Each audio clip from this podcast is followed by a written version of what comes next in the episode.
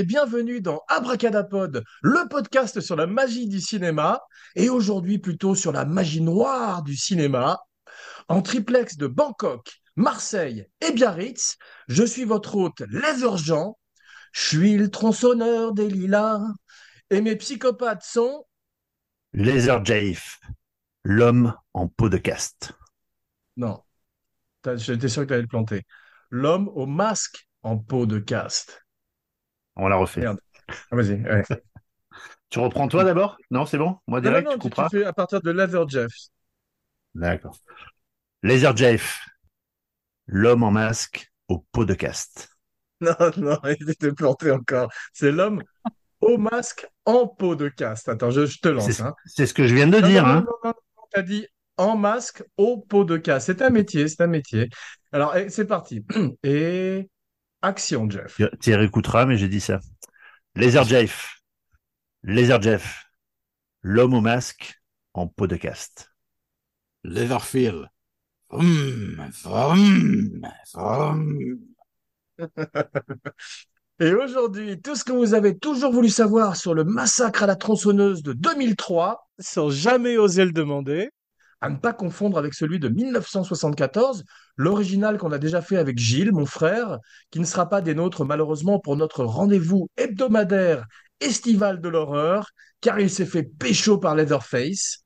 Une pensée également pour le cinébuddies extraordinaire Laurent Vachaud, qui lui s'est fait pécho par Jason.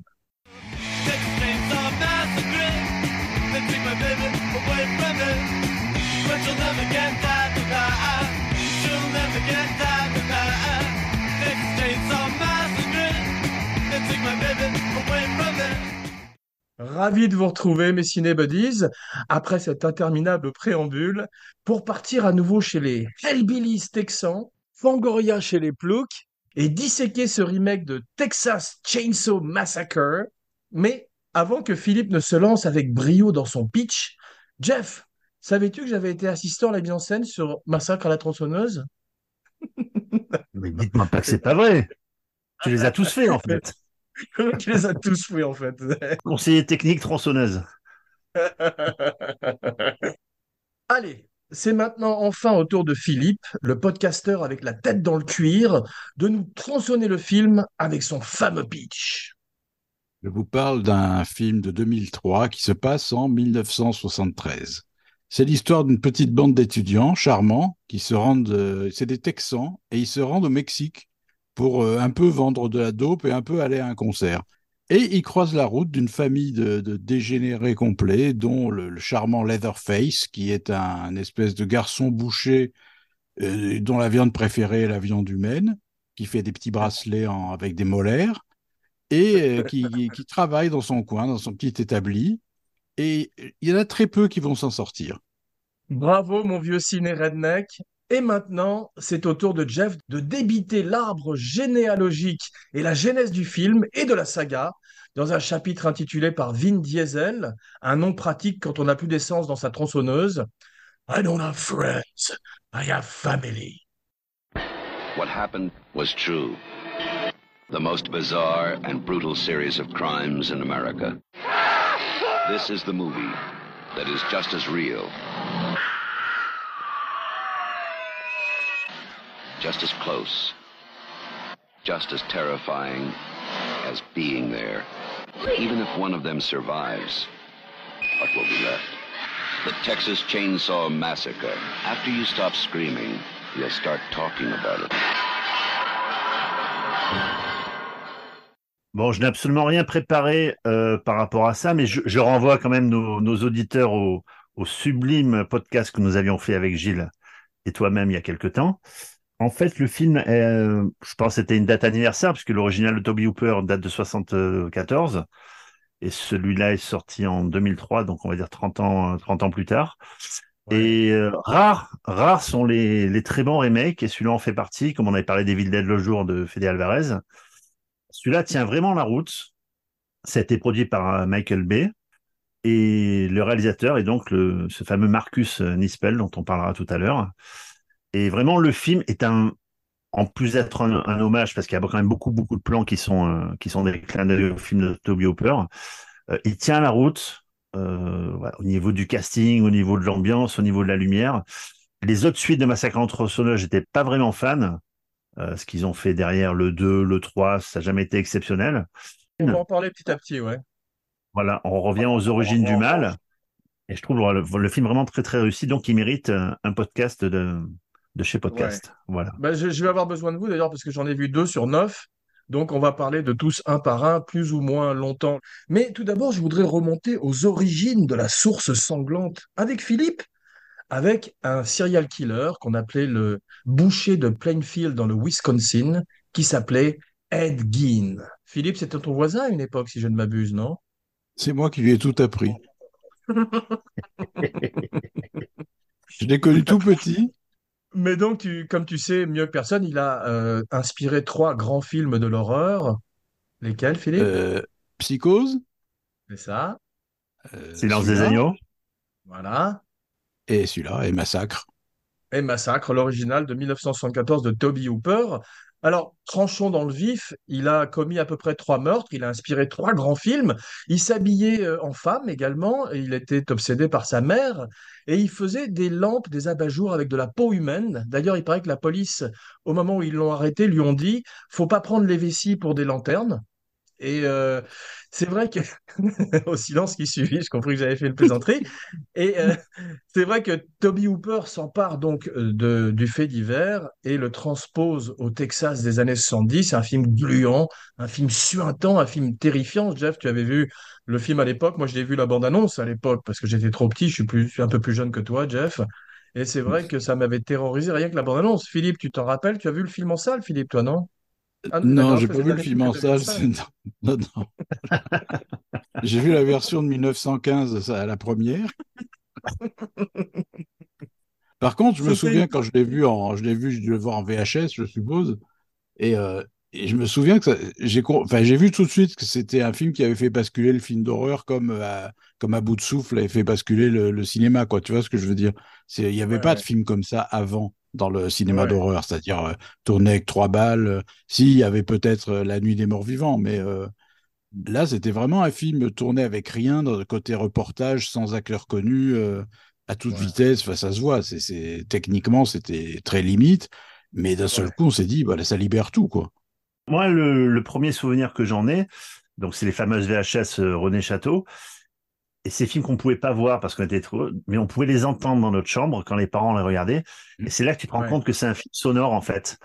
Entre la Scream exactement. Girl et le bruit de la tronçonneuse, ça, ce sont des, des sons qui te marquent à tout jamais, qui te traumatisent quand t'es gamin, quoi. Et c'est ce qui fait ce qu'on est devenu ce qu'on est. Hein C'est vrai. Il n'y a pas de quoi être fier. hein. Non.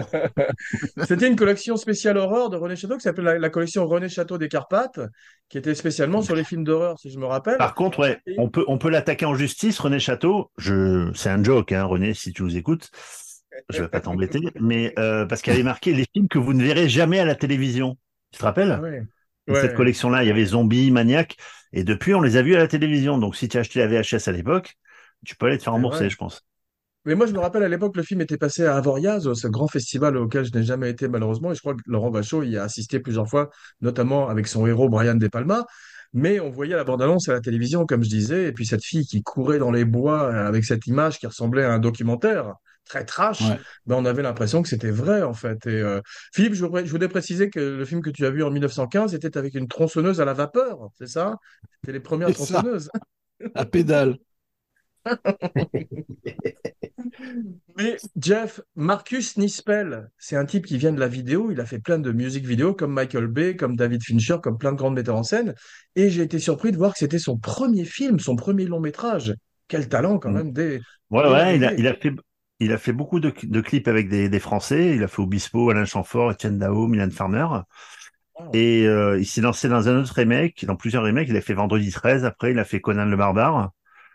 Ouais. Avec euh, D'ailleurs, je tiens, je tiens à prendre position sur Conan le Barbare, qui est un film Ah oui. qui est détesté et vomi par tout le monde et que, que je trouve effectivement mauvais. C'est-à-dire tout est mauvais sauf la réalisation, qui est absolument remarquable, je trouve. Vraiment remarquable. Attends, Plus je Jason Momoa, qui est un Conan euh, idéal, je trouve. Complètement d'accord avec toi. C'est pas Jason Et il avait fait aussi un film de Jason Viking, Momoa, euh, ouais. Pathfinder. Vous l'aviez vu? Pathfinder, Oui, très pas bien. mal. Très bien, très bien. Oui, Ah oui, ouais, j'avais ouais, pas oublié mal du tout. Il est- Mais il fait plus rien depuis, quelques années. Oui, mais il- Depuis tu as vu, il a, il a abandonné la mise en scène et il fait de, de l'immobilier maintenant. Voilà, Ah oui, mais il a, il a c'est- 60 ans, hein. Il n'est pas encore l'âge de la retraite chez nous, hein. Faut qu'il bosse encore, Ouais. hein. Ouais. Mais Enfin, en tout cas, son Conan, effectivement, était pas bon, mais Momoa ressemblait beaucoup plus à un dessin de Buscema que Schwarzenegger, ce gros Autrichien culturiste. C'est vrai que Momoa ressemblait à un dessin qui prenait la, qui prenait vie, quoi. Tu te rappelles, c'était magnifique. Et, et euh, rappelle-toi, la, ré- la réalisation et les, les CGI et tout était, je trouve, fantastique, moi. Magnifique, regretté, en, regardant ce film, je regrettais qu'il n'y ait pas un meilleur scénario, quoi, pendant, en le regardant. Absolument. Jeff, rassure-toi, aujourd'hui, on ne fera pas de classement, parce que j'ai d'abord, tu n'aimes pas ça, et ensuite, j'ai pas vu tous les films.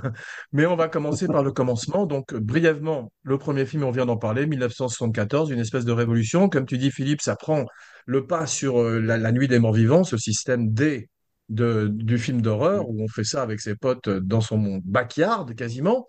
Le deuxième film, vous les avez tous vus, j'imagine, euh, les films? Non, moi, pas Ouais, du mais tout. certains, je les ai vus qu'une, je les ai vus qu'une fois, parce que c'était tellement mauvais. Ça n'avait pas trop d'intérêt. Oui, Donc, parce que moi, je crois euh, que tu je- les avais vus parce que tu m'as dit que tu avais vu le dernier euh, Leatherface sur Netflix également, qui était plutôt pas mal oui, apparemment. oui, qui était plutôt, qui était plutôt pas mal, ouais, le, même le, le préquel dont on parlera de 60, de 2006. Mais Ouais. je trouve que les deux, les deux qui ont suivi le Toby Hooper n'étaient vraiment euh, pas exceptionnels, quoi. Après, il y a sûrement des fans, mais c'est Canon, c'est euh, Golan et Voilà. Globus qui avaient, euh, qui avaient filé de, de l'oseille à, à Toby Hooper pour, pour faire une suite. Mais c'est à la fois comique, euh, c'est, je sais pas, ça, le film il a le cul entre deux chaises. Et tu sens qu'il a fait ça pour l'oseille, quoi. Il n'a pas fait ça pour de bonnes raisons. Il y avait juste Là où le premier, Hopper, le frère de Toby Hooper, qui était pas mal. Et euh, c'est vrai que euh, vous, vous vous vous rappelez aussi de l'affiche, Jeff, c'est toi qui m'avais rappelé que c'était l'affiche de Breakfast Club, c'est ça? Breakfast Club, ouais, ils avaient fait un copier-coller la fiche de Breakfast Club parce que les personnages de la famille, euh, de la famille étaient exactement positionnés comme dans le film Breakfast Club, qui est un très très bon c'est film de. John Hughes. Et le troisième, il y a quand même un truc à noter, il y a deux comédiens qui ont fait, euh, parce que c'est rare que les comédiens de films d'horreur deviennent des, des stars de cinéma. Johnny Depp l'est devenu quand il a fait Freddy. On peut trouver Ouais. quelques exemples comme ça. Et là, dans le 3, il y a quand même euh, René Zellweger et Matthew McConaughey. Absolument, mais on va voir qu'il y a pas mal de, de gens qui ont fait leur premier pas un petit peu dans l'horreur, comme tu disais, et en particulier dans les films de tronçonneuse. Mais euh, je, je voulais euh, terminer sur le deuxième, en fait, c'est que c'est très compliqué, Philippe, comme tu sais, de mélanger l'horreur et la comédie. Il y a certains films qui réussissent à le faire, comme Le Loup-garou de Londres ou Evil Dead 2, et il y en a certains, comme le deuxième Massacre à la tronçonneuse, qui rate son coup. Et euh, il y en a un qui était plutôt pas mal, je sais pas si vous l'avez vu, c'est euh, Motel Hell, dans un sujet un peu similaire de Hellbillies, de Texans de l'enfer. C'est celui où Oui, on de la vu, viande ouais. du chili aussi. Oui, C'est là où les gens, souviens ils de- ont la, ils sont tirés jusqu'à la tête, c'est ça? C'est ça, Oui, c'est ça, et ils les arrosent. Et les mecs les arrosent avec un arrosoir, la tête. Et il leur a coupé les, les cordes vocales et il y avait un acteur qui était formidable qui faisait le patron du motel qui est Rory Calhoun ou un nom comme ça qui jouait dans Ouais, Casino ouais. aussi, tu sais. Et sa fille était extraordinaire. Je sais pas si c'est sa fille ou sa femme parce que c'est le, le dîner de consanguin comme tu disais Jeff. Mais c'est vrai que c'était vachement réussi Motel Hell. Et enfin bon, peut-être que dans mon souvenir j'ai un peu embelli le truc, mais euh, c'est vrai que je me rappelle que c'était le, mélange, le dosage était plutôt bien réussi. Pareil pour un autre film que je recommande aujourd'hui, Dale and Tucker versus Evil, où il y avait cette fois-ci deux rednecks qui étaient les gentils face à une bande d'adolescents. Ils avaient inversé les codes. Alors, le troisième, je ne l'ai pas vu non plus. C'est euh, cette fois-ci les débuts d'un très jeune Viggo Mortensen. Vous avez vu le troisième ou pas? Non. Oui, oui, je l'ai vu, je te dis, mais qu'une fois. hein. Ouais. Il y a aussi des Français qui en ont fait un, de, de Ah. Massacre à la tronçonneuse. Euh, celui qui est, ce- les deux gars qui avaient réalisé euh, le film qui s'appelait À l'intérieur avec euh, Alison Paradis, Oui. Béatrice Dalle, Bustillo raison. et, Ouais, et, le film. alors, J'en attendais beaucoup parce que c'était vraiment de, de, de super euh, réal. Et en fait, Ouais. c'était Weinstein qui était derrière ça, donc il les a brimés à fond. Il c'est lui qui a fait le montage. Enfin, c'était une catastrophe. Et le film n'était pas ce qu'on ce qu'on attendait en fait. C'était sur l'enfance, pareil. grand... Ouais, quand il y a un plus grand monstre derrière la caméra que Voilà. devant, il y a un problème, effectivement. Ouais. Exactement. Genre, et j'en reviens à, à ce que je disais tout à l'heure. Je renvoie nos auditeurs vraiment dans le dans le premier podcast. On parle vraiment de toute la, de tous ces films-là et de la Ouais. genèse dont on parle avec Gilles, qui est vraiment très très réussi. Ouais. Voilà, donc ça donnera l'occasion aux gens de le réécouter. Brièvement, le quatrième, pour terminer notre survol, on a René Zell- Zellweger, comme tu disais, et Matthew McConaughey qui en font des caisses. En général, c'est pas les films qu'ils mettent en premier sur leur CV. Je crois que donc ça, ça rappelle aussi les débuts, euh, comme tu disais dans l'horreur. Tu te rappelles dans Leprechaun, il y avait Jennifer Aniston. Donc, tu as plein Ah ouais. d'acteurs qui, se sont- ouais, qui, qui ont commencé comme ça dans le genre de l'horreur, parce qu'effectivement, ça, ça les met un petit peu sur la carte. Et le bien nommé Kevin Bacon dans Vendredi 13. C'est bien quand. euh, Ouais. Il aurait dans Oui, oui, qui, avait un, qui avait un objet qui lui sortait par la poitrine, c'est ça? Il était Exactement. Je sais couché si- sur un lit et tu avais une lame qui lui sortait. euh, Exactement. Je sais pas si c'est un harpon ou une flèche, mais c'est exactement Ouais. ça. Et comme tu disais, donc Johnny Depp qui était formidable dans le premier Nightmare. J'invite d'ailleurs nos auditeurs à réécouter Les Griffes de la Nuit qu'on avait fait également avec Gilles, un spécialiste de l'horreur. Euh, le cinquième, c'est celui-ci, Marcus Nispel, fait du très très beau travail. Ensuite, le sixième. Alors, c'est le sixième, Jeff, tu vas nous en parler un peu, et Philippe aussi, parce que vous dites que c'est également dans la veine de celui-ci, sans mauvais jeu de mots, et c'est Marcus Nispel qui revient, et Michael Bay avec Platinum Dune qui produit à Non, c'est pas, Non, c'est c'était pas pas pas Nispel, non, c'était euh, Jonathan Liebsman. Et c'est une prequel, c'est ça alors, hein? C'est un préquel suite au, su- suite au succès du remake de, de Toby Hooper. Et quand je parle de succès, c'est une réussite artistique aussi. Le film de, 2000 de 2003 était vraiment très bien, celui dont on va Ouais. parler. Hein. Et suite au, au succès, euh, au succès du film, parce que euh, celui de Nispel, ça a coûté 10 millions d'euros, enfin 10 millions de dollars, on a rapporté 107 dans le monde. Ouais, ouais. Donc forcément, Michael Bay a eu l'idée de faire un préquel et qui est aussi très réussi, qui est dans la même ambiance, avec déjà les mêmes comédiens qui pour la famille, euh, Ouais. la famille Hewitt. Et euh, donc même ambiance, même et puis un, un bon scénario. Je sais que Philippe est, est attentif au scénario, Oui. car c'est un métier, il paraît. Et Euh, surtout, le, le casting est très bon. Pardon. Les castings, casting les castings sont très bons, sont très réussis. Parce qu'en général, les, films d'horreur, surtout les films d'horreur des années 70-80, on se cassait pas la tête, c'était des petites productions fauchées, donc on prenait vraiment les comédiens euh, qui n'étaient pas exceptionnels. Ouais. Et, et là, vraiment, vra- on voit, on voit qu'ils ont fait un vrai casting et voilà, que le, le film tient la route aussi parce que les comédiens sont très bons. Aussi bien ceux, ceux qui jouent la famille, la famille Hewitt que les, que les jeunes qui vont se faire tronçonner. Quoi. Le plaisir de la préquelle, quand tu connais bien le, le film de 2003, c'est de, Ouais. c'est de constater euh, dans plein de séquences comment les personnages sont devenus ce qu'ils étaient dans le, dans le film, tu vois, dans, dans le film 2003. Dans le PP, Notamment comment il a le- perdu ses ouais. jambes. Alors, savoir qu'ils sont tous morts quand même, les comédiens. hein. J'ai regardé les comédiens qui jouent la famille Hewitt, Ouais. sont tous morts depuis. C'est vrai, malheureusement. Et, et tu sais pourquoi ils ont fait une prequel? Alors, spoiler alerte, c'est parce qu'effectivement, le shérif joué par Harley Hermy, dont on se rappelle euh, dans Full Metal Jacket, euh, se fait écraser à la fin du cinquième. Et Ouais. Leatherface se fait couper un bras. Donc, c'était embêtant de faire revenir un, un Leatherface manchot. Sauf si, à la manière de H dans Evil Dead, il s'était mis une tronçonneuse sur le bras. Tout à fait, y a, il y a un personnage qui revient dans tous les films. Quand je dis tous, c'est-à-dire qu'il était là en 74 jusqu'au au dernier, là, produit par Netflix en 2021, qui est dans les deux films là dont on parle aujourd'hui, le prequel. C'est le narrateur, la voix Oh. off au début du film. Et le Ouais. comédien toujours s'appelle John Larroquette. Exactement. Oui, je connais, bien, ouais. bien, bien vu. Voilà.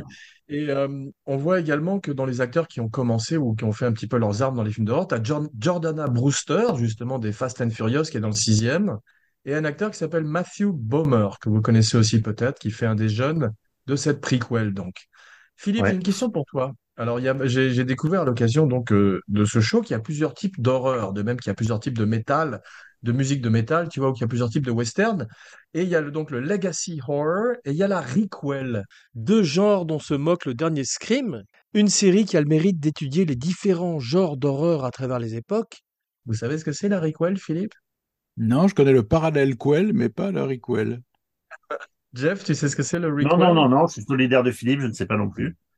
Alors, je vais le- vous, je vais vous lire la définition sur euh, Wikipédia. C'est un film qui, qui a le même sujet que les films précédents, mais qui n'est ni un remake, ni une continuation directe du film, et qui en général s'apparente également à ce qu'on appelle le legacy horror, comme le dernier Scream, où on fait revenir des comédiens qui ont été stars dans les premiers films, comme euh, Courtney Cox, tu vois, ou dans le précédent, on avait le frère Arquette qui jouait euh, Dewey. Vous vous rappelez? Donc ça, c'est les requels, et qui sont très à la mode de nos jours. Alors, je crois que le dernier Leatherface est une requel, puisqu'effectivement, euh, c'est pas vraiment une prequel ni une sequel, mais c'est un peu les mêmes thèmes, sauf que maintenant, c'est sur Netflix, et que Leatherface tue des, inf- des influenceurs, je crois, dans Oui, un c'est bus. ça. Ouais, ouais. Enfin, il, me semble, il utile. me semble que dans, que dans celui de le, le dernier sur. Netflix, il me semble qu'il y a l'actrice du premier de 74 qui revient. Ah oui, Ouais. Marilyn Burns, c'est ça? Je sais pas si c'est elle, mais euh, Non, en tout cas, il y a elle, une actrice du premier non, Elle- non, elle, elle était morte entre temps, je crois. Ouais, Ouais, c'est une autre. C'est Sally, c'est le même personnage, mais joué par, par quelqu'un d'autre que Marilyn Burns, qui, comme le dit Jeff, est morte. Et c'est intéressant parce qu'ils ont essayé de faire la même chose que dans les nouveaux Halloween, tu sais, où ils ont fait revenir Jamie Lee Curtis. Et c'est ça, justement, le legacy horror dont je vous parlais, l'horreur euh, en héritage, d'une certaine manière, où on fait revenir les personnages principaux. C'est ce qu'ils ont fait. Bah, justement, le réalisateur de qui a fait les trois les trois Halloween, il nous a nous a pondu pour la, la rentrée prochaine euh, L'Exorciste, Devotion, Ah, avec la mère de la mère de Linda Blair, la, la comédienne qui a 90 ans aujourd'hui. Il faut savoir qu'ils ont tourné les plans avec la mère avant le tournage du film parce qu'ils n'étaient pas sûrs avec le Covid qu'elle allait qu'elle allait tenir le coup. Et il y a aussi Linda Blair qui Blair. fait une apparition dans le film. Alors ma seule crainte, c'est que c'est une production Bloom, euh, Bloom là. C'est bien toujours Blumhouse, mauvais. Il y a hein. des bons films dans. Hein Ah il y a des bons, mais il y en a aussi mauvais. des très, il y en a aussi des très mauvais les gars. hein. Oui, mais il y en a aussi Mais des la très j'espère. c'est bien la purge. Donc, donc j'espère qu'il en fera partie des bons. Voilà, donc c'était Ouais. c'était ma- Ouais, pu- puisque cette série est également une série sur tous les films d'horreur, les remakes en particulier, on va parler des remakes un peu maintenant. Moi, j'aime bien les nouveaux Halloween, en particulier les deux premiers, mais aviez-vous vu, non pas le nouveau chapeau de Zozo, mais les remakes de Rob Zombie? Oui, d'Halloween? C'était pas terrible, non? Qu'est-ce que vous en aviez pensé? Oh, le allait, premier ça passait. marrant. Le premier Ouais, est ouais. marrant, le deuxième, il est quasiment pas regardable parce qu'il est, comme souvent, beaucoup trop long, quoi. Il dure 2h20, 30, je sais plus, mais c'est c'est pas regardable, quoi. Dans l'ensemble, il y a quand même beaucoup beaucoup de mauvais remakes Ah oui. Ont- qui ont Mais je été pas terminer euh, sur Rob Zombie. hein. Moi, mon problème, j'aime bien le gars, il a l'air très sympa, en particulier dans la vie, et c'est un véritable fan de films d'horreur, des Marx Brothers. Donc, euh, un homme qui aime à ce point-là les Marx Brothers ne peut pas être fatalement mauvais, fon- foncièrement mauvais, tu vois. Mais il fait toujours tourner sa femme, ce qui est très, très aimable de sa part. Mais c'est peut-être pas la meilleure comédienne du monde, Cheryl Moon Zombie, avec un Mais elle a un bon nom. Elle a un bon nom. Mais euh, Jeff, les, les remakes, hein. Tu as Platinum Dune, donc c'est la société de production de Michael Bay qui s'est spécialisée dans les remakes. Alors on peut pas dire, on peut pas dire qu'ils, comme tu disais, sont tous très réussis. On a vu que le remake de Freddy Krueger, des, des Griffes de la Nuit, était pas terrible. Catastrophique. Ouais, Il y en a eu plein. Donc, il y a eu Freddy, il y a eu Suspiria qui est une catastrophe absolue. La malédiction qui était pas bon. Antise. Vous avez vu ce truc Antise, James de, Jane de Bont, là, avec, euh, Oh là, oui, terrible. Si, oh là là, si, c'était catastrophique. Euh, Ouais. Par contre, par contre, excuse-moi, excuse-moi, la malédiction, c'était pas mal, hein. Tu l'as vu? Ah oui. Ouais, vu j'ai pas. Ouais, nul, tellement hein. l'original. Ouais. Euh, Poltergeist Ouais, et Fog, c'était mauvais. Carrie, c'était pas bon non plus. Ouais, pas la peine de le faire. La momie avec Hitcher, pas terrible. Non plus, ouais. La Mouche de, Cronenberg, c'était un remake de La Mouche Noire qui était quand même très bon. Ouais. Euh, le- The Thing, il y Ah, en a eu trois. Carpenter. Voilà, la chose qui était très réussie, c'était un remake. Le film Carpenter était déjà un remake, mais le remake du film de Carpenter était pas très bon non plus. Voilà, donc c'est vrai pas que c'est. ça.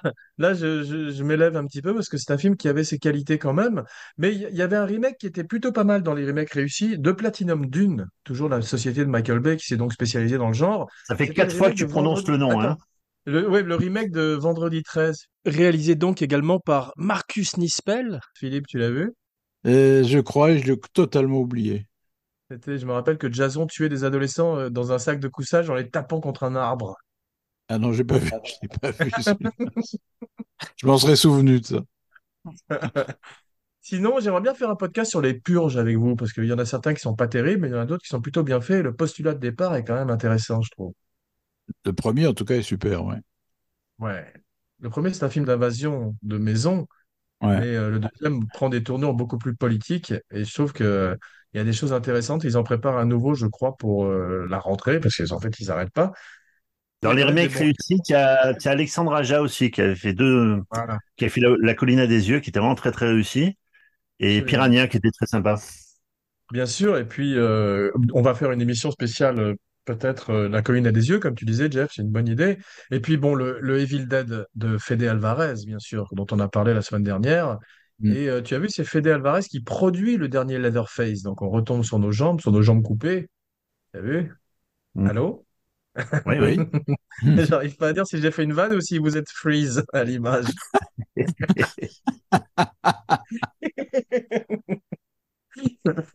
Rosemary's Baby, euh, ils avaient fait un remake de ça, malheureusement, hein, Jeff. Philippe, vous l'aviez vu, non, avec Tandy Newton, je crois, non, c'était pas ça?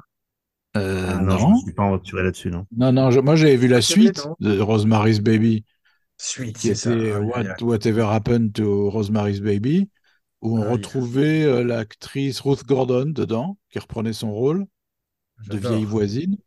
Ouais. Euh, mais c'était terrible, et je crois que c'était réalisé, c'est un téléfilm hein, réalisé par le monteur de Rosemary's Baby. Waouh. Bah, dis donc.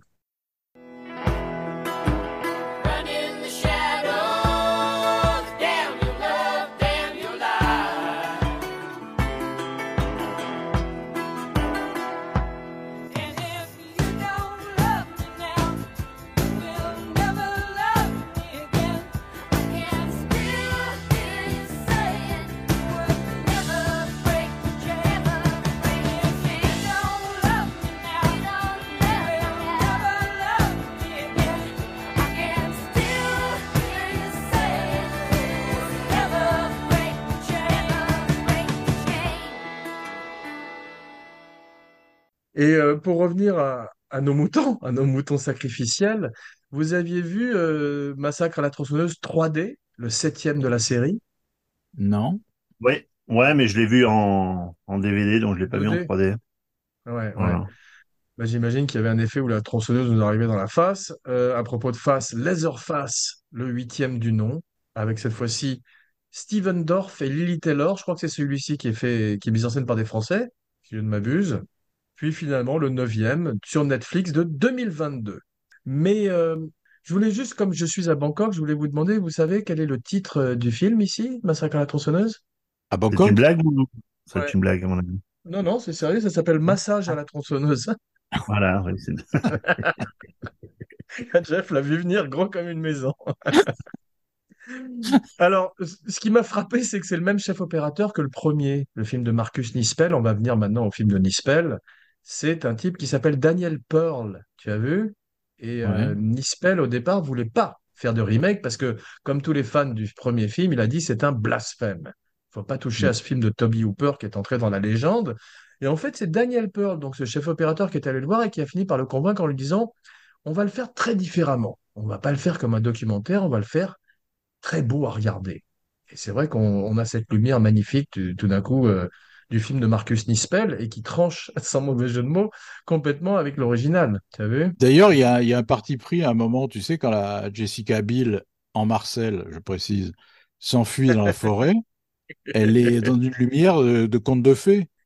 Tu as remarqué, c'est toujours les projecteurs au-dessus des arbres, comme ça, qui créent une lumière divine, comme ça. Et chaque fois qu'elle est dans la Ouais. forêt, tu retrouves cette ambiance de conte de fées maléfique. euh, Ouais, ça fait conte de, ça fait forêt de brocéliande un peu, tu sais.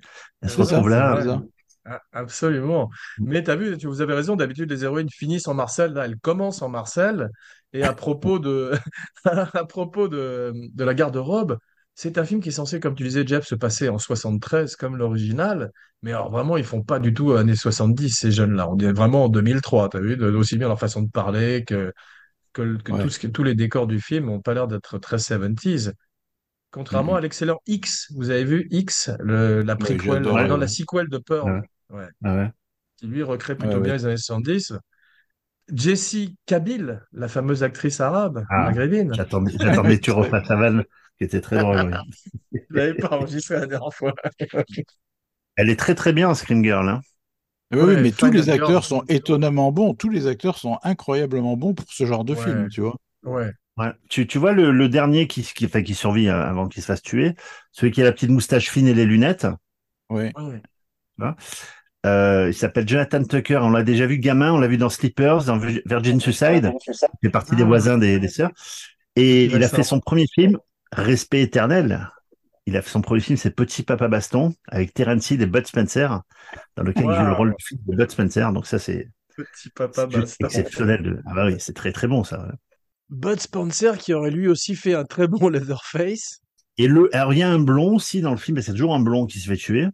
Il s'appelle Mike Vogel, il joue le rôle d'Andy. Et il a fait un film qui s'appelle Supercross en 2005. Donc je veux savoir si c'est un préquel de Cross, euh, Philippe. Non? Oui, c'est ça.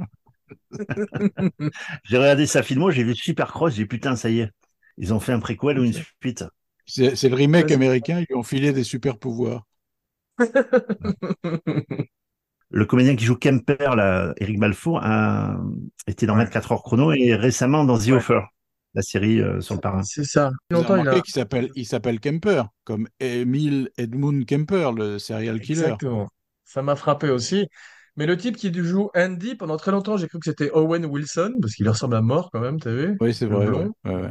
Et le jeune qui joue Tucker, là, dont tu parles, effectivement, que j'avais déjà vu quelque part, je trouve qu'il ressemble à Sean Penn un peu. Et il a cette scène extraordinaire où il, il est censé recréer le suicide dans la voiture avec euh, Harley est Ouais, incroyable de tension, cette scène. Incroyable de tension. C'est sur le. Ouais. Ah, c'est un truc horrible de domination. C'est un Terrible. épouvantable, Harley. C'est. Horrible. euh, Et la scène, quand il lui balance la bouteille dans la bouche, j'ai jamais vu autant de réalisme. C'est-à-dire, tu sais, il lui, bala- il lui pète une bouteille sur Bien la sûr. bouche. Après, le mec, il perd des dents, il saigne. Enfin, c'est c'est un réalisme total. À propos de Redneck, justement, vous avez vu l'hommage à Délivrance où Harley Hermé retire ses dents de devant, comme le titre dans Délivrance Oui. aussi. Ouais. Oui,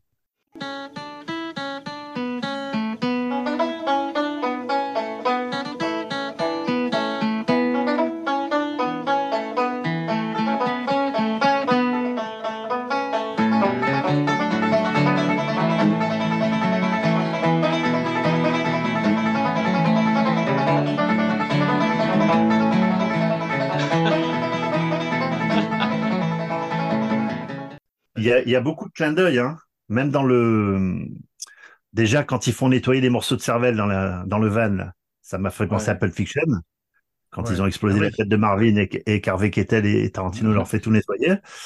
Euh, y a, je trouve dans celui-là de Nispel, il y a des, des petits clins d'œil à, à Elle était toutefois dans l'Ouest. Quand tu vois cette éolienne tourner dès le début là avec ce bruit. Mm. Et, et on va et, et pour en revenir au, au commencement là, le, le film précédent là qui, est, des- qui, qui sont sortis en 2006. Là carrément c'est des hommages à, à Apocalypse Now directement parce que tu vois le, le gars sortir sortir de l'eau à moitié comme Martin Sheen Ouais. et euh, et tu vois les pales d'aération euh, de, de ventilo de la chambre comme dans bah, voilà, comme dans Apocalypse Now. Donc c'est vraiment des, des clins d'œil Ouais. très, très prononcés quoi. Mais euh, le scénario a beaucoup d'humour, c'est toujours une satire, les massacres à la tronçonneuse, euh, une satire du monde rural, c'est toujours les, jeunes qui arrivent, euh, la ville qui arrive contre la campagne, le rat des villes et le rat des champs. Et il y a un truc, c'est que c'est quand même un monde post-scream. Tu as vu, ça ce côté effectivement ironique de, que, que, pas les films d'horreur avant et qui a amené véritablement le film de Wes Craven. Alors, le fait qu'ils aient gardé les années 70 pour ce remake et qu'il ne l'ait pas transposé dans les années 2000, c'est à mon avis qu'il n'y a pas de, cell- il y a pas de cellulaire, il n'y a pas de GPS, il n'y a pas d'ordinateur, il n'y a pas pense, je d'ADN, pense que c'est la seule raison. C'est la seule raison. Voilà, voilà, il n'y a pas Parce d'Instagram, que pas tu pouvais, pas tu pouvais pas passer, tu pouvais pas passer 1h30 avec des gens qui disent merde, j'ai pas de réseau. euh, c'était pas Exactement. possible. C'est très emmerdant le- les cellulaires maintenant pour faire des thrillers, t'as vu? Toi, Philippe, qui est Ouais. scénariste? Ouais. Ouais, ouais. C'est un métier. Le cell- ouais, C'est un métier, mais le seul, le seul avantage que, que du cellulaire dans les scénarios de polar, entre autres, c'est que tu peux, tu peux compacter euh, trois séquences en une. C'est-à-dire que le personnage peut être en voiture et demander quelque chose par téléphone à quelqu'un, euh, descendre de voiture, marcher tout en continuant un dialogue avec quelqu'un, ce qui t'évite trois scènes successives. Tu vois ce que je veux dire? Où vrai. tu, où tu dois rencontrer la personne ou l'appeler depuis un, un fixe. Absolument. Le film, c'est beaucoup Leatherface, donc qui cette fois-ci est vraiment le croque-mitaine. T'as vu, euh, quand le grand-père frappe avec sa canne sur le sol pour l'invoquer comme un démon et qui surgit de sa porte, c'est devenu euh, non plus l'enfant perdu qu'il était un peu dans le premier. D'ailleurs, il ne se travestit plus en femme dans celui-là, mais c'est devenu un monstre aussi de conte de fées, l'ogre, tu vois. Et euh, Andrew Briniarski, qui, joue le rôle de, de Leatherface, a pris beaucoup de poids en mangeant du brisket, je crois que c'est de la viande de bœuf, et du pain blanc, des toasts. Donc il est à 136 kilos, et quand on lui met le Des fat chips. suit, et des chips, des Doritos, sponsor de l'émission grâce à Jeff, mais quand, euh, quand on lui met le fat suit, parce qu'il a un fat suit, il perd des tonnes de litres d'eau, tu vois. Et en fait, le premier Leatherface, c'était pas lui qui avait été engagé, c'est un mec qui a eu une insolation euh, le premier jour sur le plateau et qui a été malheureusement euh, obligé de quitter le film. Et je crois que la- le premier meurtre avec Leatherface, c'est euh, un autre type, un autre acteur que Brynjarski. Et tu as vu la tronçonneuse, on ne la voit qu'au bout de 45 minutes. C'est un film qui s'appelle Massacre à la tronçonneuse. Il y a peu de tronçonneuses finalement pour un film qui, porte ce titre. Mais par contre, elle, a- elle- ce qui est formidable, c'est que vers la fin, elle a une, elle vit, elle, elle a une vie à part. T'as vu quand elle se retourne contre Leatherface? D'un coup, il la lâche par terre, elle se met à sauter dans tous les sens, elle lui coupe la jambe. euh, Absolument, j'y avais pas pensé, mais t'as raison. Très fort. Mais ce qui est bien fait, puisqu'il y a le lien, je te dis, avec ce, euh, avec ce préquel, où on le voit bosser à l'abattoir, l'abattoir ferme, c'est tout ce dont on a parlé pendant des années, on le voit vraiment dans, dans ce préquel, et il récupère en fait la tron- tronçonneuse dans, la, dans le bureau de- du patron de l'abattoir, et il Mhm. part avec, et il y a ce fameux plan où on le voit, on le voit sur la route, tu sais, de dos, qui est une scène, à chaque fois c'est un plan culte de Massacre à la tronçonneuse, voir Leatherface marcher Ouais. sur cette route, et Ouais. quelques temps avant, parce que les Leatherface, on apprend qu'il a été trouvé dans une poubelle, comme Bernie, le film de Dupontel. Il a été trouvé dans une poubelle et sa mère qui le récupère, qui le enfin la, la- la femme qui va le récupérer, on la voit marcher sur cette même route. Tu vois, vraiment, il y a beaucoup de beaucoup de liens et d'hommages à. Ouais, Il y a toujours bah, ce plan où la fille de- avance toute seule vers la maison des Hewitt aussi, tu sais. Ça, c'est un Mm. plan où on, est sur ses fesses et elle s'approche de la maison et vers son sort. Et tu as raison, j'ai vu euh, une scène de la préquelle sur YouTube où euh, il naît dans l'abattoir carrément, dans un, dans un bain de sang. Leatherface, et ça. Et, et- et sa mère euh, meurt lorsqu'elle le met au monde parce qu'il n'y a aucun Ouais. soin ni rien. Et donc Ouais. le patron le fout dans une poubelle et c'est là que la, la- la- cette, cette, cette- cette dame qu'on va voir aussi dans le dans le film de Nispel. Et tu parlais du comédien là euh, qui jouait le rôle de, de, de Leatherface. On l'avait vu aussi dans Pearl Harbor, dans l'enfer du dimanche, dans Batman le défi de, de Tim Burton. Il a fait pas mal de films. Il faut savoir qu'il Ouais. est né en, en février 69, là où Boris Karloff meurt en février 69. Donc Frankenstein est mort quand euh, Leatherface est né. Avec ce masque de peau, il ressemble un peu à la créature de Frankenstein, j'y ai pensé, donc c'est très intéressant ce que tu dis, c'est comme un passage de flambeau. Mais euh, tu as, tu as effectivement ces références à Délivrance et tu as ces jeunes très beaux. En fait, c'est toujours des, des jeunes beaux contre des monstres difformes. Ça a été subverti par Todd Browning dans Freaks, où les gentils étaient les monstres, entre guillemets, les monstres de foire, et les méchants étaient les gens esthétiquement plaisants à l'œil.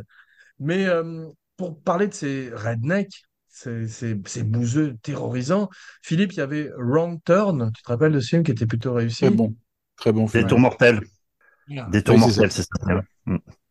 Et un autre film qui est un bon remake cette fois-ci, euh, que j'avais envie de revoir après avoir vu- revu Massacre à la tronçonneuse, c'est House of Wax, La Maison de Cire, dont on avait parlé Excellent. aussi. Excellent, ça.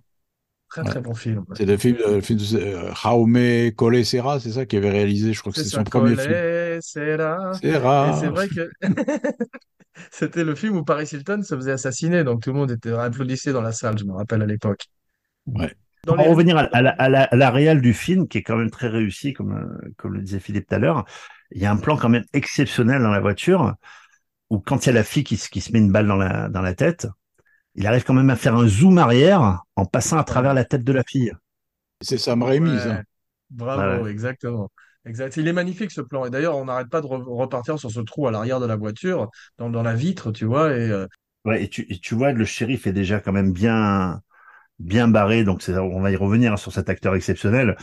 Euh, il plotte la fille, le cadavre, à un moment donné, il lui plotte les seins discrètement. Il y a un plan très court Oui, oui, Incroyable. oui, oui. où il est en train de Incroyable, il le parler. dit. Il le mais on le voit en plus, tu vois, c'est, euh, ouais, c'est horrible. Ouais. On va ce que je trouve fantastique dans le, dans le travail de, de Lee Armé et des auteurs, c'est que le, le shérif, même si on voit que c'est un plouc dégénéré dès qu'il arrive, on est quand même soulagé de le voir arriver parce qu'on se dit, là, c'est quand même le shérif, et il va arranger le coup, c'est forcément, il va arranger le coup. Et plus ça avance, on le voit plotter le cadavre, on le voit faire des remarques absolument ignobles, sexuelles aux, aux jeunes, aux femmes et tout. Et on se dit, mais putain, il est pas normal quand même. Et, et- Il est mais pas on reste ouais. voilà, et on se dit, espérons quand même qu'il a un reste, ce truc. Et dans la préquelle, donc, on apprend qu'il n'est pas du tout shérif. Qu'il n'est il pas est, Ouais. pas est incroyablement louche comme personnage quand même? Ah, mais Dès le épouvantable, mais il n'est Bah pas oui. shérif, en fait. Il a tué il le n'est pas shérif. shérif. Oui, c'est Il ça. a tué le shérif, il a piqué sa bagnole et son chapeau et son étoile, mais il n'y a rien d'un shérif. C'est une tradition de shérif euh, de bouseux de campagne, comme dans Rambo, le premier First Blood, tu sais, avec Brian Dennehy, ou même comme euh, le mec qui jouait dans, qui avait écrit le livre Délivrance et qui jouait le shérif à la fin, qu'il est récupéré à, Ouais, à l'estuaire de la rivière, tu te rappelles? Ouais. James Et, Dickey. il Et voilà, Et- exactement. et Lee, Lee Armé fait même un clin d'œil à Full Metal Jacket dans le, dans le Oui. préquel.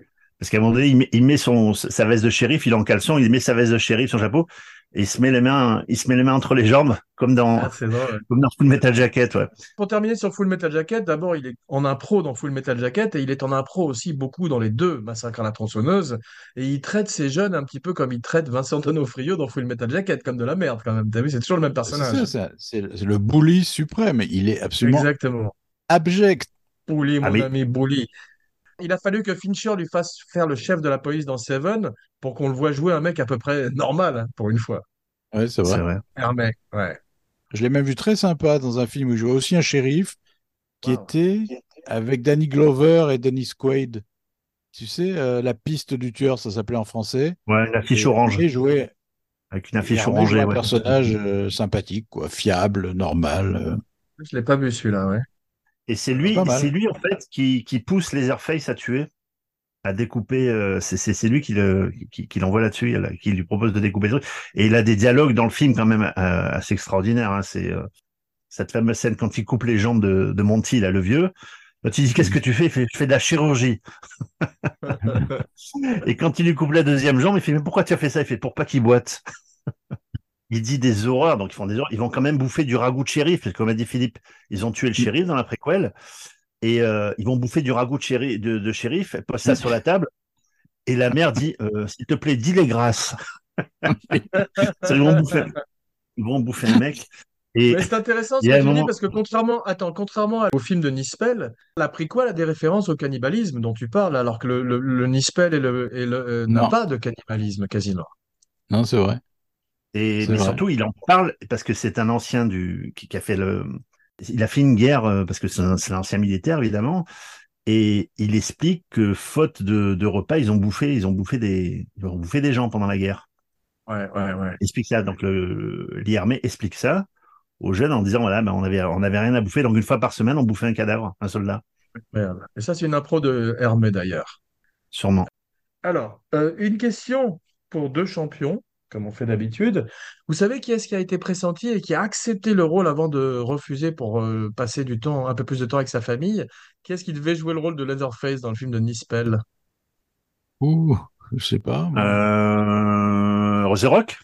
Non, c'est un bon guess, mais euh, je vais te donner un indice, Philippe. On a fait le film et euh, il s'appelait Ivan Drago dans le film. Ah bon? Oui, pardon, je vois très bien hein, comment il s'appelle. Dolph Lundgren? Dolph Lundgren avait accepté de faire Leatherface. Tu te rends compte, ça aurait été étonnant s'il avait, s'il avait fait Leatherface. Mais Enfin, pour ce qu'on le voit, t'as vu, à un moment, on le voit sans masque. La première fois, la seule fois, je crois, de toute la saga, et il n'a pas Ouais. de nez. Il n'a pas de ça. nez, il lui manque, il lui manque des morceaux, euh, ouais. Ce qui explique pourquoi il se met des masques en peau, c'est pour cacher ce visage euh, dé- dé- détruit. Mais euh, c'est terrifiant quand il met le, le masque en peau de Eric Balfour, t'as vu, et que Ah, le plan, le ouais. Ah ouais, le plan fait froid dans le dos. Ouais, là c'est On vraiment l'a la on l'a belle- pas vu jusqu'à. Il est au-dessus de la voiture, là, il découpe. Et lorsqu'il se retourne, elle le voit et le plan est terrible d'ailleurs. C'est. euh, Ah ouais. Ouais. Mais tu te dis, en fait, donc, ce, qui- ce qui ce qui est pas mal, c'est que, donc, c'est c'est dans la période du Vietnam, dans, dans, dans le préquel, donc tu te dis que, pourquoi Leatherface qui a 30 ans ne va pas au Vietnam? Parce que je peux dire, si Leatherface serait allé avec sa tronçonneuse au Vietnam, ils auraient sûrement gagné, hein, les, les Américains. hein. T'imagines Leatherface avec sa tronçonneuse? Tu mets lui, Rambo et, et la roquette, ça aurait déménagé, hein. le dîner de Viet Cong. Mais dis-moi, qui, euh, à ton avis, justement, quel âge il a, Leatherface? Je me suis demandé. Il a 30 ans dans le film. Ah, Parce qu'il est né en, parce que en c'est- 30 il le trouve dans la poubelle en 39. D'accord, ok, parce que ça, je n'avais pas bien film, compris a- si c'était un enfant, un adolescent ou un, un vieillard. Non, parce que le, le préquel, euh, ils expliquent que ça se passe en 39, le, la petite scène du début, aux abattoirs. Et après, ça se passe en 69 et l'autre en 73. Donc après, là, on dans le Nispel, il a 34 ans, je veux dire.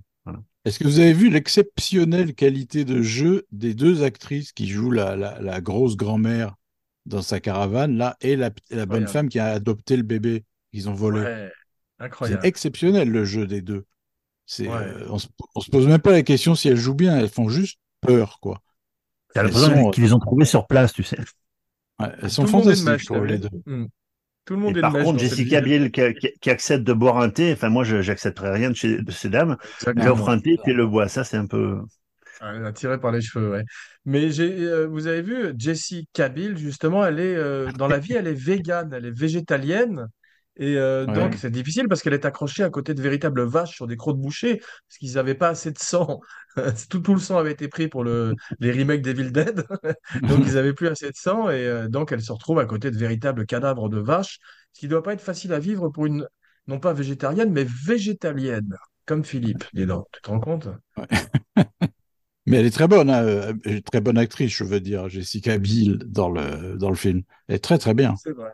C'est vrai. Mais elle joue de mieux en mieux au fur et à mesure du film, je trouve. Ouais, Et ouais, euh, ouais. tu as vu le, le film, euh, elle est mieux encore quand elle est sous tension qu'au début où elle refuse de fumer de l'herbe ou de boire. T'as vu? Parce que je- apparemment Mm. son personnage était enceinte, mais c'est Michael Bay qui a dit que c'était trop horrible et qui a refusé de le faire par la suite. Mais euh, il y a, ça commence comme un documentaire en noir et blanc et ça, je pense que c'est l'influence de Blair Witch en 1999, qui vient quelques années auparavant, C'est vrai, aussi a un peu de Seven, un peu de Seven Et aussi. Seven. Exactement. Voilà, c'est ça que j'ai Ouais, ça fait un prologue et un épilogue euh, à la fin. Et il a aussi, Mhm. tu sais, c'est aussi un des grands classiques souvent dans les dans les scènes de poursuite. Euh, Il y a des draps qui sont étendus, tu sais, dans le jardin. Ouais. Et la scène, la scène. Alors, tu as l'impression qu'il loge au Carlton parce que des draps, il y en a 150 qui sont étendus, tu vois. Ouais. Et, euh, et Mm. surtout, ce qui est quand même surprenant, quand tu vois cette maison crade là où ils bouffent, ils mangent du shérif, il y a des os, des doigts, des oreilles de partout. Ils, ils, ils lavent quand même leur linge. Ah c'est quand même étonnant de savoir qu'ils lavent leur linge. Et tu vois, il y a quand même 150 draps, bon, pour faire un petit peu la, la, la scène évidemment. Mais bon, quand tu vois la blancheur des draps, euh, tu dis qu'il ferait bien de mettre du calgon parce qu'ils sont pas terribles, hein, si tu vois la couleur des draps. Sponsor de Et c'est l'émission Calgon et Et Doritos. c'est le personnage, euh, c'est le personnage d'Andy, donc qui est poursuivi par les Airface. Ouais. Et dans cette Owen scène-là, il, euh, il lui, il lui coupe la jambe. Ouais. Donc ensuite, on peut dire qu'handicapé, quoi. Voilà, parce qu'il a une jambe en moins. Voilà. Oh, le salaud. C'est pas mal, ça. hein. Elle est belle. Mais euh, t'as vu, c'est terrible parce que quand il, est accroché à ce croc de boucher, le film est incroyablement gore et qui se met Ouais. à, à marcher sur un piano comme dans les dessins animés, c'est affreux ça, oui. T'as vu? Comme il joue du piano Oui, avec oui. son pied, Andy. Ouais, Ouais. oui, puis- C'est un hommage à France du piano debout. Hein?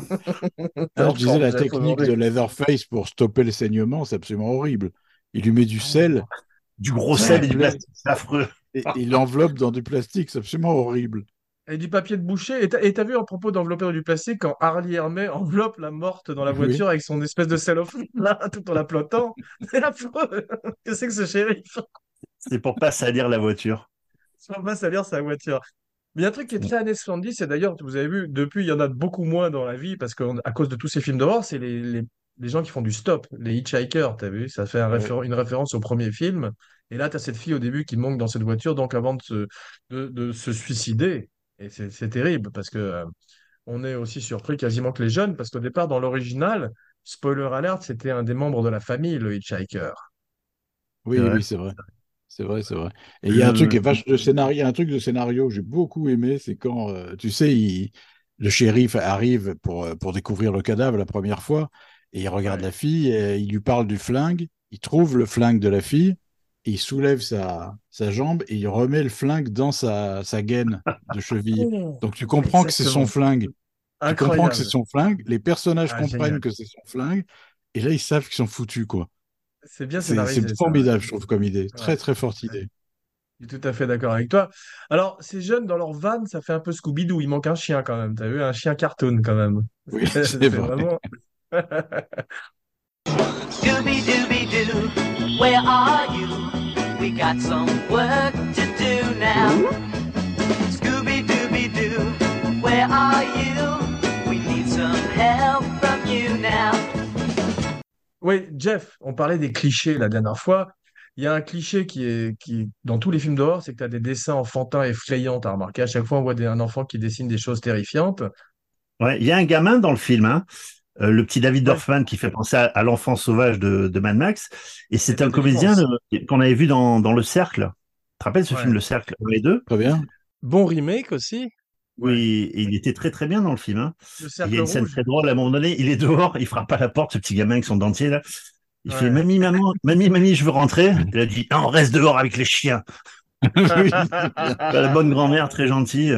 Et Vous avez vu l'hommage appuyé à Mad Magazine? Où sur le Non. plafond du van, il y a Alfred Newman, le- la mascotte Génial. de Mad Magazine. Ah, extraordinaire, qui qui fait, ressemble qui se fait enfant. dégommer à la tronçonneuse. Ah, c'est drôle, j'avais pas vu ça alors que j'adore Mad Magazine, mais c'est vrai que l'enfant T'as fait pas penser vu le- aussi à Alfred de- Newman On le voit trois, Non, quatre je fois l'ai le, raté. le plafond. Je l'ai raté. Ah ouais. Dommage. Génial, Il y bravo, bien vu. il y a des petites scènes, il y a aussi une petite scène qui me fait rire parce qu'elle est, c'est très court, c'est visuel. Euh, quand Leatherface est sur Andy, là, il est- ils sont encore dans la maison. Il se défend s'il a une croix pour changer sa manivelle, c'est une sorte de manivelle, une oui. croix. Il se défend contre la tronçonneuse. Et il arrive à se barrer et tu as le vieux avec le cul, le cul de Jack le vieux. Quand il se barre, il veut lui mettre un coup de canne pour le freiner. C'est très court, mais c'est très drôle. Et le vieux, quand il tombe par terre et qu'il demande à Jesse Cabill de le, de le- de le relever, t'as vu, il lui plotte les fesses quand même, le vieux, au passage c'est une famille de plotteurs. hein. Ouais, ouais, il, est- il a sa sonde, sa sonde urinaire là. Enfin, c'est hyper glauque quoi. Ah, Mais bon, il, il dorme dans des draps propres, c'est l'essentiel. Philippe, sauve- on a fait une spéciale. Philippe, on a fait une spéciale psychose où donc euh, on, on a vu qu'il y avait beaucoup de, de transvestisme aussi de Buffalo Bill que Norman, aussi bien du, du Buff- Buffalo Bill que Norman Bates, mais cette fois-ci, Leatherface, comme je disais, ne s'habille plus en femme. Mais en revanche, tu as vu, c'est la même maison que Psychose avec cet escalier. C'est toujours la même maison aussi. Ouais, de dehors, parce que là, c'est marrant, euh, ils ont oublié complètement le côté gothique des maisons de films d'horreur, tu sais, le côté psychose, justement, pour remplacer par une espèce de bunker avec des colonnes euh, carrées, une maison sans, sans style, sans grâce, sans rien, et c'est euh, c'est intéressant aussi. Ils ont gardé la, ils ont gardé la porte coulissante. Ça, c'est un grand classique de, Magnifique, Ouais, de Massacre la tronçonneuse. Ouais, et un autre gros classique que j'aime beaucoup, c'est quand l'horreur part en plein jour et en plein soleil, ce qu'il y avait déjà dans le premier. Et quand, comme tu disais, Jeff, avec cette scène des draps, tout d'un coup, on est dehors, on n'est plus dans ces endroits euh, dans l'ombre gothique. Ce que faisait Kubrick en allant dans cet hôtel éclairé au néon, ils le font aussi avec le soleil du Texas. Et je trouve que c'est particulièrement efficace. Il y a un autre cliché, Jeff, que j'ai relevé, qui est dans tous les films d'horreur, c'est le disque rayé. Oui, Ah à ouais chaque fois, il y a un... ouais, à chaque fois, il y a un disque rayé qui passe. On avait vu ça dans un très grand film d'horreur qui s'appelle The Strangers. Vous l'aviez vu, Les Étrangers? super Non? film.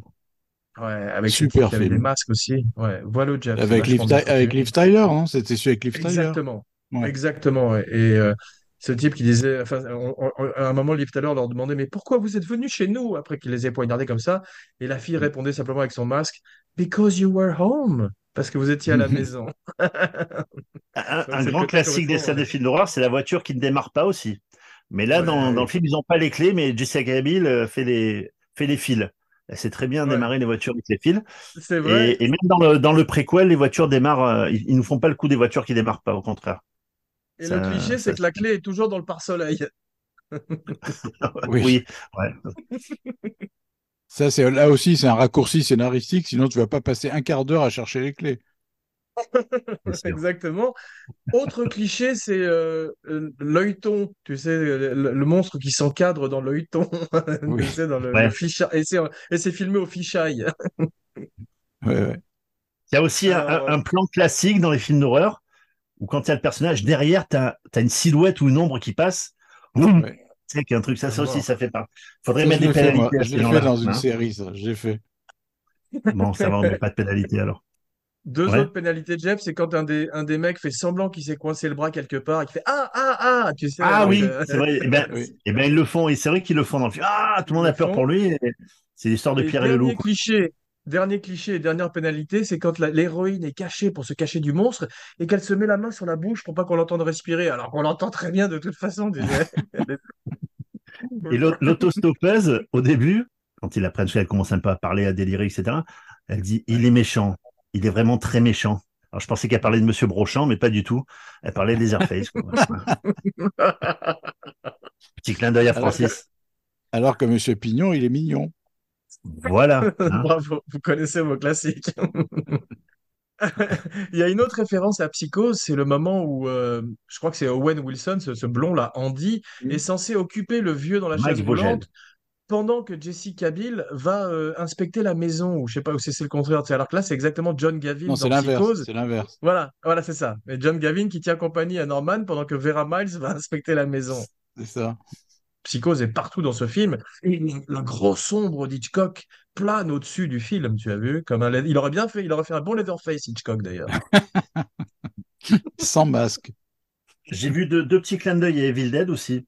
Dans, quand ils rentrent dans la station-service, il y a une tête d'élan là derrière le comptoir. Ah et ouais à un moment donné, je crois que c'est- l'autostoppeuse qui leur dit euh, Vous allez tous mourir. Et dans Ouais, Evil. Dead, euh, il lui dit Vous allez tous mourir ce soir, en fait, comme ça. Ouais, tu Et as tout raison, ça vient absolument. de l'exorciste. Tout ça vient de l'exorciste. Cette phrase qu'on retrouve dans tous les films d'horreur, c'est là quand la petite pisse sur le tapis, tu sais, pendant une soirée, Ouais, et Gonna dit up cosmonautes, vous allez mourir là-haut. C'est une phrase qui a beaucoup marqué et a- qu'on a retrouvée dans plein plein de films d'horreur sous diverses formes. Mais vous allez mais- tous mourir ce soir, euh, voilà. Bravo. Ça c'est. Mais comme le premier film, le film de Nispel est un film sur la viande. Est un film sur le traitement du bétail. Et pour terminer sur Hitchcock, je rappelle l'anecdote où quand il appelait les comédiens sur le plateau, il disait Amenez le bétail, bring the cattle. L'autre grand film sur la viande et qui est pre- presque aussi vomitif, c'est euh, Prime Cut avec Lee Marvin et Gene Hackman, où ça se passe dans des abattoirs euh, au Texas d'ailleurs. Il y a des scènes où ils transforment des, des tueurs en saucisses. Enfin, c'est absolument monstrueux. Jeff, il n'y a pas un film français qui a été fait qui s'appelle Barbac ou sur euh, aussi des cannibales ou euh, Euh, récemment? mais c'est une comédie. C'est une comédie. Ok. Ouais. plus à la Motel Hell alors, Et- ouais. ouais. Voilà. Et non, il y avait un film là. Je crois que je sais pas si c'est pas un film de Gaspard Noé. Seul contre tous, il me semble. Ah oui, c'est ça, ouais, bien sûr, avec Naon qui faisait un boucher. Ouais. C'est ça, ouais. C'est ça. Ouais, ouais. Il y avait un autre film qui était pas mal, celui-là, un des rares bons films de Rob Zombie, c'est celui qui s'appelle The Devil Rejects, tu sais, où, où il y avait justement cette bande de redneck aussi qui ressemblait à la Ouais. famille tronçonneuse, dont Chop Top qui jouait dans le deuxième, c'est ce type qui faisait un personnage à la Charles Manson. Ouais. Et j'y pense parce qu'ils se servent de Free Bird, une chanson de Lynyrd Skynyrd, qui est représentée cette fois-ci par par Sweet Home Alabama, donc qu'on Mm. voit dans Conner, Les ailes de l'enfer, et Mm. euh, qui est. Et ce qui est drôle, c'est que les jeunes, aussi bien que Harley Hermé, sont fans du groupe, qui est un groupe très connu euh, dans le milieu des États-Unis. Lynyrd Skynyrd. One, two, three.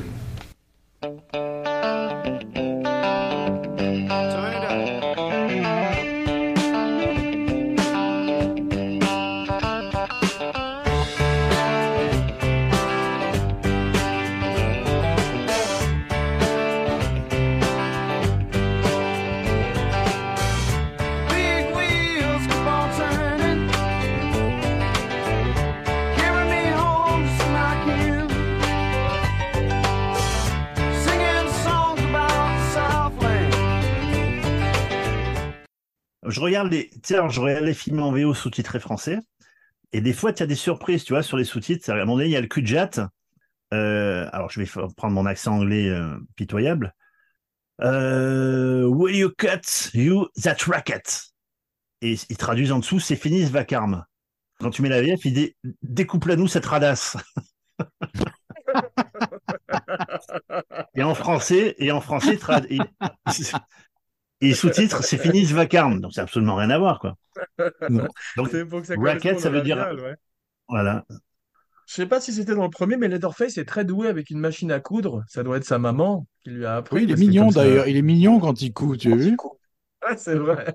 Il y a quelque chose de ils font, ils font du repassage, ils font de la couture, vraiment une bonne famille à l'américaine. hein. En tout cas, il a déjà, il a déjà son masque, il a déjà son masque du Covid, hein, comme on peut voir derrière ta photo là. C'est vrai. Oui, c'est vrai.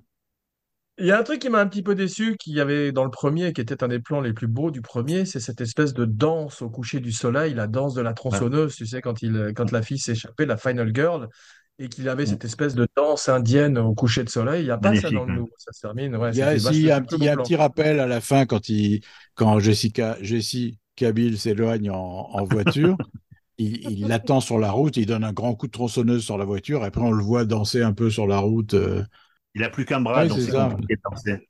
Ah, Et par contre, dans le, dans le préquel, euh, dans le préquel, alors spoiler euh, alerte, il n'y a aucun survivant dans le préquel, Ah oui. puisqu'on Ouais. on voit, on voit la fille se barrer en voiture, on dit c'est bon, c'est terminé. Et en fait, il est derrière elle. Et l'image qu'on peut, on peut, peut imaginer si on a l'esprit tordu comme moi, Ouais. euh, c'est un prolongement phallique, sa tronçonneuse, puis il, la prend donc par derrière, elle est en train de conduire, Ouais. il l'enfonce dans le siège, et on voit vraiment le, le plan où il retire du siège comme ça. C'est un petit clin d'œil, je pense. Voilà. Je Massacre à la C'est- bien possible. De toute façon, il ne pouvait pas y avoir de survivants dans la préquelle, sinon ils auraient été arrêtés et euh, il n'y aurait pas vrai. eu de film. Est-ce Ouais, que tu penses que ça vient du scénariste, Philippe? C'est un métier, tu sais. Ah, alors? Si quelqu'un a encore quelque chose à dire sur Leatherface et sa charmante famille, qu'il le dise ou se taise à tout jamais. Non, rien. Très belle Non, qualité non. de silence. Bravo.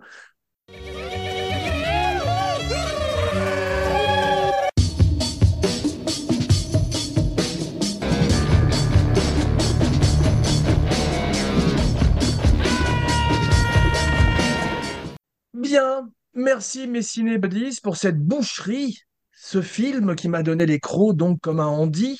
On se retrouve dans quelques jours pour une surprise et une nouvelle formule de podcast dont je tairai le nom pour l'instant. Avec mes cinébuddies adorés, des invités et plein de nouvelles surprises, comme je le disais. En attendant, n'oubliez pas de liker, de partager, de commenter, de follower et de vous abonner partout où vous écoutez Abracadapod. Et n'oubliez pas de vous abonner à la chaîne Abracadapod sur YouTube avec les fantastiques vidéos de Romain Lenoff. Et surtout, n'oubliez pas d'en parler autour de vous pour aider le show à continuer dans sa forme actuelle et bientôt dans une autre. Bien, mes cinébuddies, voici venue l'heure de dire vos noms et vos phrases signatures, la fameuse catchphrase. Euh, Jeff, tu veux que Philippe commence? T'as pas dû préparer, c'est juste la Oui. 50e émission. Ouais. Voilà, j'ai pas préparé. hein. Vas-y, Philippe. Vas-y, Philippe. Philippe Sedbon, le monde se divise en deux, mon ami. Ceux qui creusent des tranchées pour les marionnettistes de Evil Dead et les autres, c'est ça? C'est ça. Toi, tu creuses. Jeff, c'est à toi. Jeff Domenech, alias Laserface, je n'ai qu'un bruit à vous dire.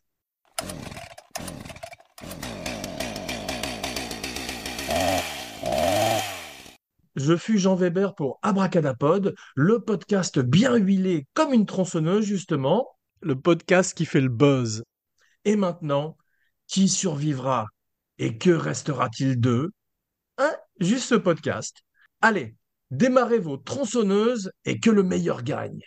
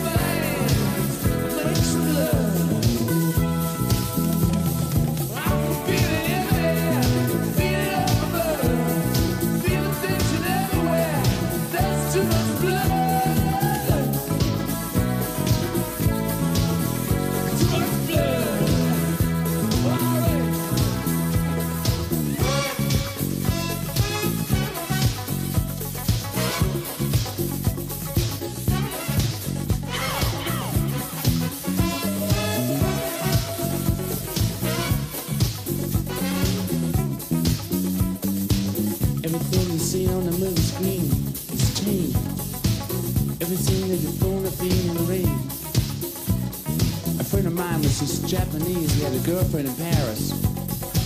He, he had to date her for six months. And then eventually she said yes.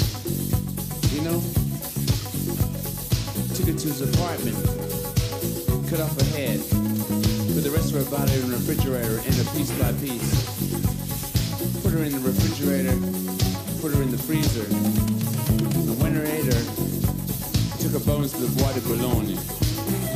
By chance, taxi driver noticed him burying the bones. Euh, j'ai donné sa phrase à, à Jeff. Philippe, ce sera toi après qui l'ait parlé. C'est facile cette fois-ci. Faut que tu récites la, les- la troisième partie du livre des morts, les trois derniers vers. Non, non, non. Ne me fais pas ça. hein. Rien ne me sera épargné. Rien. Mais là, t'as vu, on enregistre toutes les semaines. C'est c'est du podcast à la chaîne, ce qui est bien pour une Ouais. tronçonneuse, vous me direz. Ah Et Philippe, tu m'as fait rire quand tu m'as dit que tu mettais ton masque en peau est arrivé. Ah ouais, ça m'a fait rire, ça. ouais. C'était sur Leather Facebook. On va pas s'épuiser en amont, hein. Une intro interminable comme d'habitude, et après c'est à nous. Jeff est parti, il en a eu marre déjà. Comme nos auditeurs. Bon, Jeff, qu'est-ce que tu fais là? Je suis en Il met train son masque en peau. En fait, c'est un masque que j'ai, mais depuis les années 70. C'est un très vieux masque. Ah, fantastique. Bravo. avec lequel je faisais peur à mes petites cousines. Tu m'as accueilli là, bravo. Jeff, tu te rappelles de ta phrase? Mais oui, c'est bon, t'inquiète. Ok. Alors, c'est parti. hein. On va se fendre la gueule, comme dit Leatherface. Que